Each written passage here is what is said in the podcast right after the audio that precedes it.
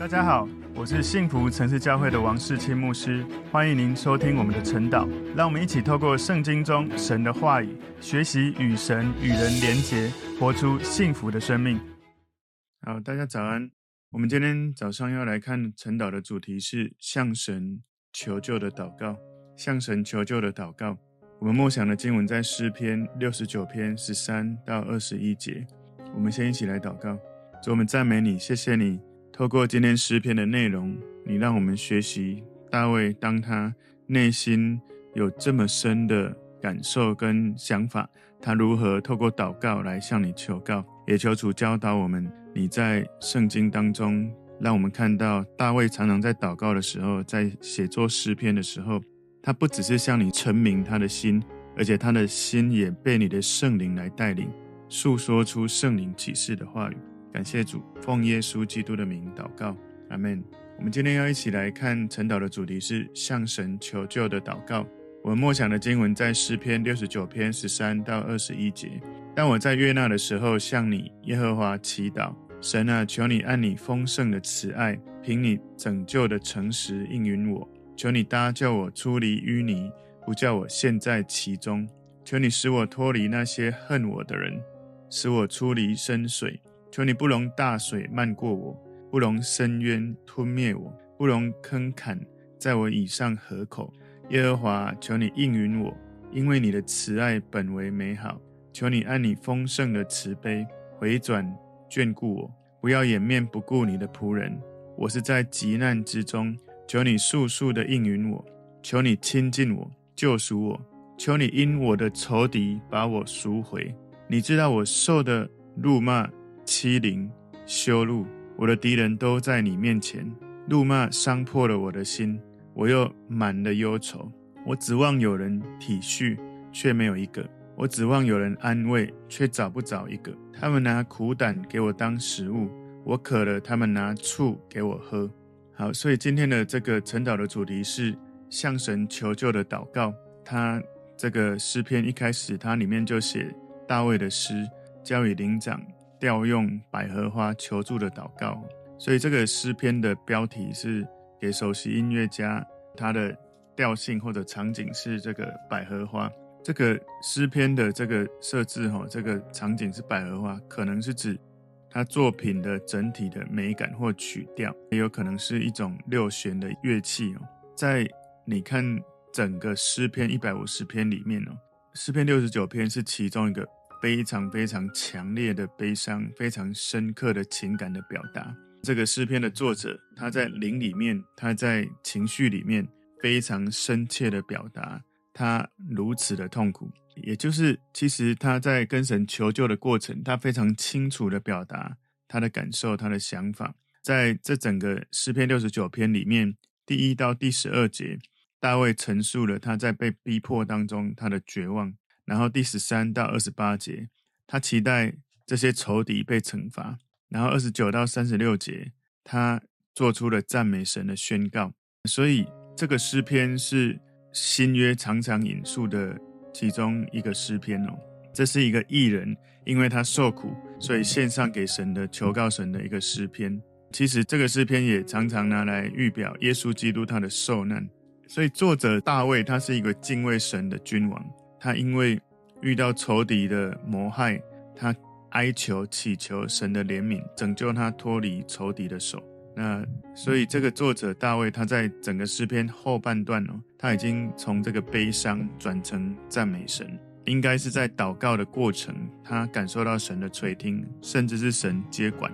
我不知道大家有没有这种经验哦，就是你在跟神祷告的时候，你一开始整个里面昏沉、痛苦、难过到受不了。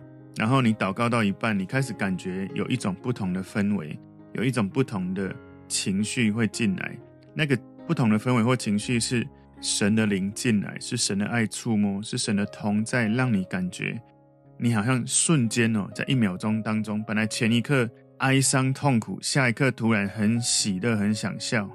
我有时候是在祷告，有时候在敬拜，有时候是祷告不下去的时候，用写的跟神讲。我内心所有的感受跟情绪、想法，所以如果你是那种觉得我有时候觉得很痛苦，我不知道该怎么祷告。其实有时候我们就拿大卫的诗篇拿来，把自己的名字套进来，成为我们祷告的内文，都可以帮助我们抒发我们说不出来的苦。因为大卫非常的会表达，包括语言图像，包括具体事实，包括想法，包括他的内心的感受、身体的感觉，他非常的会表达。而且他在表达的时候，不只是用他人的。人性，他也在灵的灵性里面被神的灵带领，所以在今天的诗篇里面，其实他应该是有最后是被神的灵在触摸，在从灵里面说出神感动他写下来的内容。所以我们可以来看今天的这个诗篇六十九篇，我把它归纳三个重点。今天向神求救的祷告，第一个重点是对神的祷告呼求，对神的祷告呼求。诗篇六十九篇十三节，但我在悦纳的时候，向你耶和华祈祷，神啊，求你按你丰盛的慈爱，凭你拯救的诚实应允我。所以大卫他不断遭遇到敌人敌对的状况之下，大卫他很自然的有智慧的转向神，他想要透过寻求神，祈求神按他丰盛的慈爱，凭着神拯救的诚实来应允他的生命。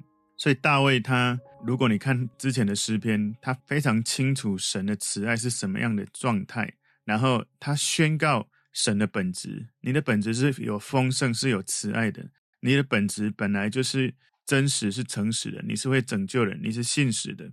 所以他说：“当我在约纳的时候，向你耶和华祈祷。But as for me, my prayer is to you, O Lord, in the acceptable time。在我可以被你接纳的时候，在我。”这个时刻，我真的如此的痛苦。我相信你可以了解，我非常需要你体会我的心情。所以大卫他不断的被拒绝，可是他不断来到神的面前。他虽然遇到各种不同的敌人，可是他来到神的面前，他领受神悦纳他的生命。有可能因为罪进到人间的缘故，有许多的撒旦的攻击。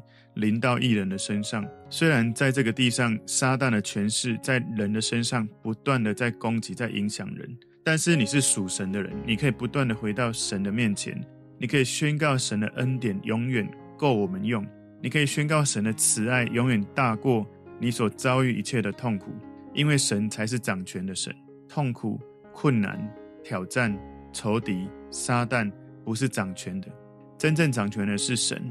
可是为什么我们常常困在那种痛苦那么久？因为我们当时被撒旦攻击，或者是以自己为中心，而没有转回到神的面前，所以我们一直被困在那种情绪低落，或者是觉得痛苦到受不了。可是如果你真的有认真来看大卫的诗篇哦，你常常来问神，神大卫心中灵里面他经历了什么？请你帮助我经历他与你交流当中那个所经历的灵里面的转化。所以，你知道我常常在祷告的时候，包括我看到一个属灵的伟人，过去的或者现在的，我常常在祷告的不是我要像那个人，而是我要求神把感动他的灵也感动我。我要求神把那个人内心深处所经历神的，也求神让我去经历。所以你知道，神有时候恩高或者触摸某些人，我们不是要像那个人，而是我们要求神把圣灵、把神的灵感动那个人的灵，也感动我，好像。以利亚跟以利沙哈，以利沙说：“求神把那个感动以利亚的灵加倍感动我。”所以大卫他持续的宣告神丰盛的慈爱，他宣告神在真理当中他会救赎他的百姓，神会带领他胜过一切罪恶的权势，胜过一切仇敌的攻击。其实大卫的诗篇真的非常值得我们默想，甚至把它成为我们有时候不知道该怎么祷告，其实你就拿来做导读，都非常有帮助。诗篇六十九篇十四节说：“求你搭救我出离淤泥，不叫我陷在其中。求你使我脱离那些恨我的人，使我出离深水。”那我把十五节一起讲哦。求你不容大水漫过我，不容深渊吞灭我，不容坑坎在我以上合口。你在读十四、十五节的时候，请你尽可能的把这个内容想象那个画面。其实，你读大卫的诗篇，你要常常进入那个语言图像里面。他讲到的这个淤泥，其实在比喻阴间或死亡。大卫用各种不同的语言图像、各种感官的体会的方式，在描述他快要溺水、快要死了这些画面。然后呢，他祈求神把他从那些恨他的敌人手中救出来。所以，当大卫面对死亡的时候，好像是一个快要被淹没的人一样。你可以看到有至少五个描述这个语言图像。他说：淤泥、深水、大水、深渊、坑坎。所以你看这个，他不是只是讲你掉到淤泥，他讲好像有一个深水，好像有一个大水，有一个深渊，有一个坑坎。好，我就觉得那个洞好深的感觉。所以你在看神的话，常常要。进入那个画面里面，我曾经在无期的海边哈，在踩那个沙石的时候，有人说那个是有一段区域是流沙哈，然后有许多人在那个流沙当中就死在里面，可能是被海水冲走，或者是沉下去。你知道，你踩在一个流沙里面，你会有一种死亡的感觉。我曾经真的也踩在那种沙子一直要让你陷下去的地方，如果你踩在原地，你会不断的往下沉。你必须要不断的努力移动你的脚，往比较坚硬的地上走，不然你会被淹死在这个淤泥里面。所以有时候我们陷在那种情绪的淤泥里面，你说哦，我好痛苦，然后你就一直讲好痛苦，可是你不愿意举起脚往坚硬的地上走，你只会越来越痛苦，越陷越深。那个举起脚是指我们需要做的事，那个比较硬的地是神他的同在，我们需要做一点事情，回到神的同在面前，否则。你一直讲你很苦，你很苦，你不会改变，你需要回转到神的面前。除了淤泥以外，他还讲深水，讲大水。我就想到有一次我在日月潭办活动，看到一个姐妹在，就是我们的童工在日月潭里面游泳，然后突然她大喊救命，可能是抽筋或是害怕。然后我一看四周围只有我离她最近。我看着他往下沉，迅速的下沉，不断的挥手。我没有想太多，因为我身边没有其他人，我就赶快跳下去救他。我忘了，虽然我会游泳，但我不会救人。所以当我抓到他的时候，他把我紧紧抓住，让我完全没办法动，就两个人一起往下沉。我用我所有漂浮的技巧，想要撑住，想要往上漂。然后我就赶快叫离我们最近比较会游泳的另外一个同工，一个姐妹过来。所以那个姐妹听到，赶快游到我们身边，把我们拉开。然后把那个姐妹救上岸，然后我就用最后我精疲力竭剩余的力量，想办法游到岸边。我上岸的时候全身发抖，而当时脑海里面就是有许多死亡的念头。从当时要下沉到起来的时候，那种死亡的画面、死亡的感觉非常的具体。你可以想象这些淤泥、深水、大水、深渊、坑坎，大卫经历非常多次快要死掉的感觉。这些画面都是非常危险的处境。大卫好像把这个深渊跟坑坎还拟人化了。他说：“不容深渊吞灭我，是一个巨大的怪物，好像要把它吞灭的；不容坑坎在我以上合口，好像是一个能吃人的一个坑坎。所以在那个时刻，几乎感觉没办法得救。所以有没有可能，我们在痛苦的时候，用尽各种方式，我们向神呼求，可不可以？你把你很清楚的这种具体的感受、想法，把你内心的感受、身体的感觉。”陈述告诉神，让神能够回应你的需要。请记得，不要只是停在这里。有许多人在痛苦中，只是停在一直呻吟、一直痛苦、一直讲。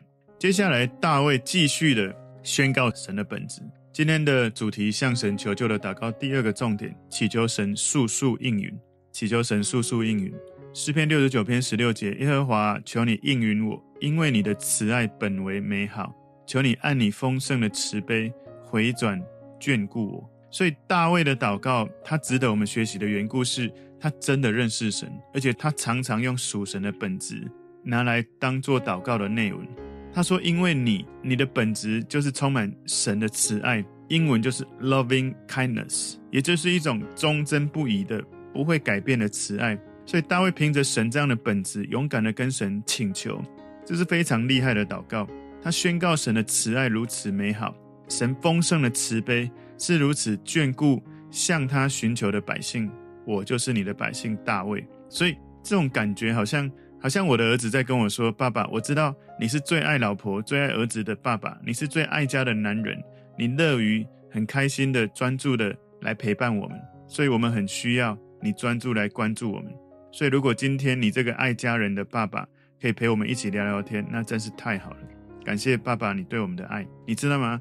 大卫就像是这样在对神说话，他说：“神啊，你是最充满慈爱的神，你的慈爱如此美好，愿你再一次用你的慈爱眷顾我此时此刻的生命。如果可以的话，那真的是太棒了。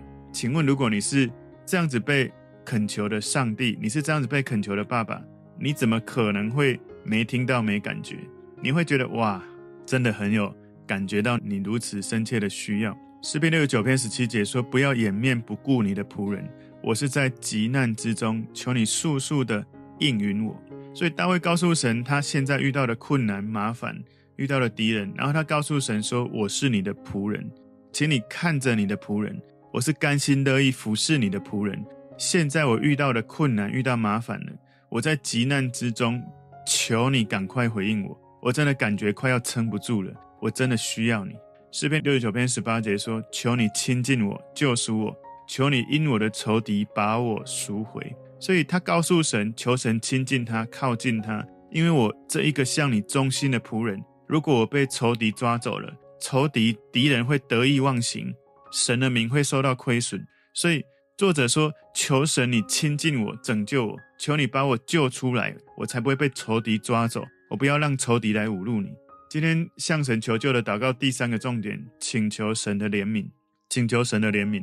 诗篇六十九篇十九节前半段他说：“你知道我受的辱骂、欺凌、羞辱。”所以大卫他继续跟神呼求神的怜悯，特别是因为大卫对神如此的忠诚。但是却遭遇到这么多的指责跟辱骂。他说：“你知道我受的辱骂、欺凌、羞辱。”我们可以从诗篇在前面一点的经文，诗篇六十九篇第九节，同样这个诗篇第九节，他说：“因我为你的殿心里焦急，如同火烧，并且辱骂你人的辱骂都落在我身上。”所以大卫很具体的告诉他：“你知道我承受了这些痛苦，而我是为了你的殿。”我是为了你的名，我不要让这些敌人的辱骂在我身上，在你身上。所以，如果你要学习如何处理情绪，如何表达情绪，大卫的这个诗篇这几节经文是非常好的一个学习的模范。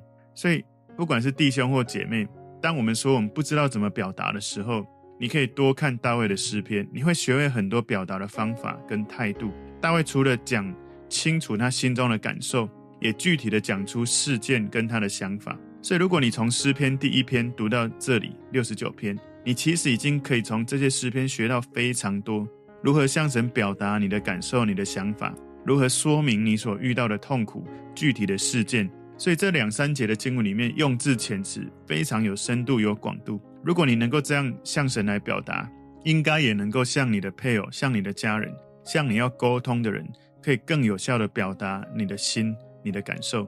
诗篇六十九篇十九节后半段，他说：“我的敌人都在你面前。”大卫告诉神说：“我的敌人这么多，都在你面前。”事实上，这几节经文哦，我们似乎可以看到耶稣基督他生命的苦难。你可以想一想，大卫他在人间的时候，他遇到多少敌对他的人：希律王、罗马政府的统治者、法利赛人、彼拉多、犹太人。那些抵挡耶稣的犹太人，那些反对耶稣、抵挡耶稣的外邦人，所有敌对耶稣的人很多，当然爱耶稣的人也非常的多。在诗篇六十九篇二十节说：“怒骂伤破了我的心。”哇，你有感觉到那个心破掉吗？那个语言图像真的很厉害。这个怒骂像刀子割破我的心那种感觉。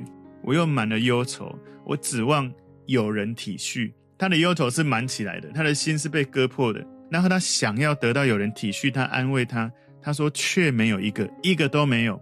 我指望有人安慰，却找不着一个。所以大卫向神寻求帮助，因为他找不到任何人可以帮助他。我不知道你有没有曾经有这种感觉，你好像跟任何人讲都没有用，因为每次你跟谁讲，他就开始讲他自己的经验跟例子。每次你跟谁讲，你只是希望他能够听懂、了解，可是他听你讲没几句，他就开始告诉你你应该做什么。所以大卫清楚地描写敌人是怎么苦待他。其实大卫他可能身边也没有人能够体会他，而敌人是如此的剧烈的在攻击他。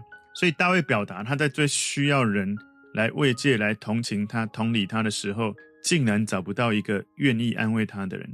你可以了解他身边几乎都是敌人。所以他提到了这个仇敌怎么凌辱他。我们看到大卫心中非常的凄惨、非常的暗淡的心境。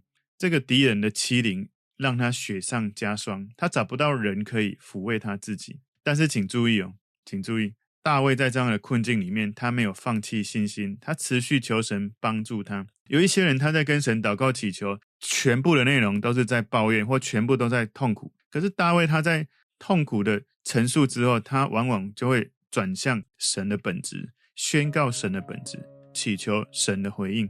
他会把焦点转移回到神面前。然后接下来二十一节，我真的觉得这个是圣灵的启示了。他说：“他们拿苦胆给我当食物。”我渴了，他们拿醋给我喝。大卫他没有从身边有人帮助他，反而他从敌人遇到了残忍的对待。你看到他说，他们拿苦胆给我当食物，我渴了，他们拿醋给我喝。这个就是这个世界的敌人常常对这些痛苦的人的安慰，或者不一定是敌人，但是我们常常因为自己被如何对待，就这样对待人。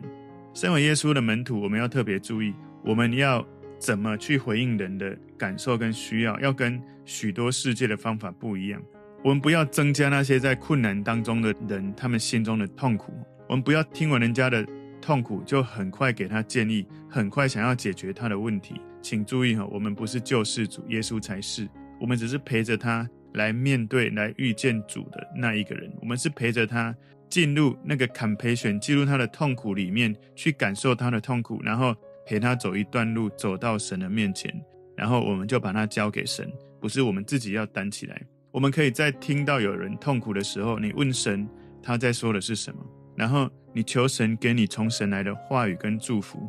如果神没有要你说话，就不要说；如果神给你感动，说出让他觉得被爱的话，你才说，不是说出你要他如何改变，是说出神怎么爱他。不要先用自己为中心的方式，想要告诉他你自己的经验。所以，往往我们看到一个人他的行为或者他的苦难，我们很快就会说：“你不要这样，你要这样，你要那样。”其实那是增加人的痛苦。你需要回到神面前。其实第一时间，我们需要先让自己被神转化我们的心，我们才有办法用神的爱来帮助对方经历神的爱。我们不要以为自己说了什么，他就会改变，因为你不是救世主，耶稣才是。所以新约他曾经，你如果看新约哦，新约内容。有引用这个诗篇六十九篇的内容，特别是耶稣的受难，他在十字架上，这些兵丁拿醋给他喝。你如果看马太福音第二十七章三十四节，这里面说兵丁拿苦胆调和的酒给耶稣喝，他尝了就不肯喝。马太福音二十七章四十八节说，内中有一个人赶紧跑去拿海蓉沾满了醋，绑在苇子上送给他喝。另外，在约翰福音十九章二十八节说，这事以后，耶稣知道各样的事已经成了，为要使经上的话应验，就说我渴了。二十九节说，有一个器皿盛满了醋放在那里，他们就拿海蓉沾满了醋，绑在牛膝草上，送到他口。所以，根据我们看到的这个内容，耶稣他钉十字架的时候，其实我们知道大卫在写的这个诗篇。可能不完全都是他个人的经历，他有可能在用一种语言图像的方式在描述他所遇到的感觉。所以，关于苦胆跟醋的事情，我在猜大卫应该没有在敌人面前，敌人拿这个东西给他，他应该是没有遇到这样的事情。我感觉其实他写的时候，应该是圣灵启示他，把将来神要在弥赛亚耶稣基督的身上预先启示他。所以，可能有人也会觉得说啊，耶稣他所说的，只是因为他读过旧约有关指着他的经文，所以刻意在十字架说出来。但是，如果你仔细看整段的经文，你知道有一些事情不可能是刻意安排，然后好像别人不知情的状况发生在他身上。所以，你看到这个苦胆跟醋哦，你看到在马太福音二十七章三十四节，苦胆是这些兵丁在钉耶稣十字架的时候，跟酒调和之后。给耶稣喝的，据说是有镇痛的作用的哈。不过呢，这个经文里面讲到，兵丁拿苦胆调和的酒给耶稣喝，他尝了就不肯喝。但是耶稣不肯用人的方法来减轻自己肉身的痛苦，因为他被钉十字架的缘故，是因为他要担当人的忧患，背负人的痛苦。在以赛亚书五十三章里面，所以耶稣基督他完全的献上自己，那个醋是。兵丁后来给耶稣喝，目的其实是要戏弄耶稣。路加福音二十三章三十六节说，兵丁也戏弄他，上前拿醋送给他喝，说：“你若是犹太人的王，可以救自己吧。”所以这些兵丁的举动，很明显不可能是耶稣自己安排的。主耶稣也从来没有要求人要拿苦胆跟醋给他。他说：“我渴了。”但是这个兵丁不是给他水喝，而是拿醋给他。所以你知道，这个敌人其实是落井下石。耶稣如此的爱人，做这么多帮助人的事，你就算不信他，也不需要落井下石。你没有怜悯，没有同理，连水都不给他，反而拿醋来戏弄耶稣。所以你知道，旧约这么多的预言，就在耶稣的身上应验了。耶稣在十字架上受尽一切的痛苦，然后他最后说：“我渴了。”如果他渴，他饿，他痛，其实都是他人性里面所经历的。主耶稣他生命里面反映出了许多圣经的预言。事实上，大卫在二十一节这里，其实可能从十九节、从十八节，应该从诗篇有很多的内容。其实就我不知道从哪时候开始，应该是圣灵已经启示在大卫的心里。所以透过今天的这个诗篇哦，我们的主题是向神求告的祷告，有三个重点。第一个是。对神的祷告呼求，对神的祷告呼求。第二个，祈求神速速应允；第三个，请求神的怜悯。如果我们来到神面前祷告的时候，可以把我们的感受、想法清楚、勇敢地告诉他，然后呢，也在这个跟神互动的过程，懂得转向神。往往哦，其实你的灵，你会感觉到圣灵在某一刻会接手，带领你的灵去经历。从痛苦里面转化成为从神而来的力量跟喜乐。如果不是这样的话，大卫他不可能撑得了那么久，因为他可以不断转向神，经历神。我相信我们每一个人所经历的苦难，应该没有像大卫所经历的程度这么的长久，这么的深重。但是大卫他可以靠着神转化，我们一定也可以学习他是如何来转向神。让我们一起来祷告，主，我们谢谢你透过今天。晨祷的经文，你帮助我们去看到，当大卫遇到这些苦难，他如何向你陈明他的心。也求主教导我们，能够在遇到困难、痛苦的时候，具体的向神来陈明我们心中的想法、感受、遇到的事情。我们把信心定睛在你身上，而不是定睛在自己的感受。赞美你，因为当我们这样做的时候，我们也会像大卫经历你的拯救一样，我们会。经历你的安慰，你的拯救，谢谢主，奉耶稣基督的名祷告，阿门。